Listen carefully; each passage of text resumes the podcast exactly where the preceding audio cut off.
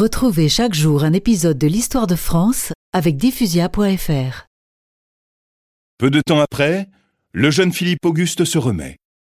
Il est guéri. Notre dauphin est sauvé.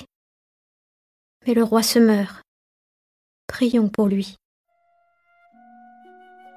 Sur le chemin du retour, Louis VII a été frappé par un mauvais coup de froid.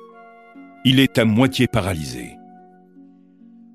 Il n'assiste pas au couronnement de son fils, qui a finalement lieu le 1er novembre 1179 dans la cathédrale de Reims.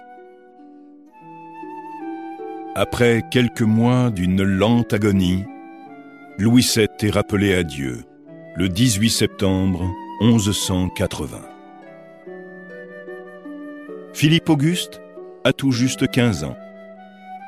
Il est roi de France avec tous les pouvoirs.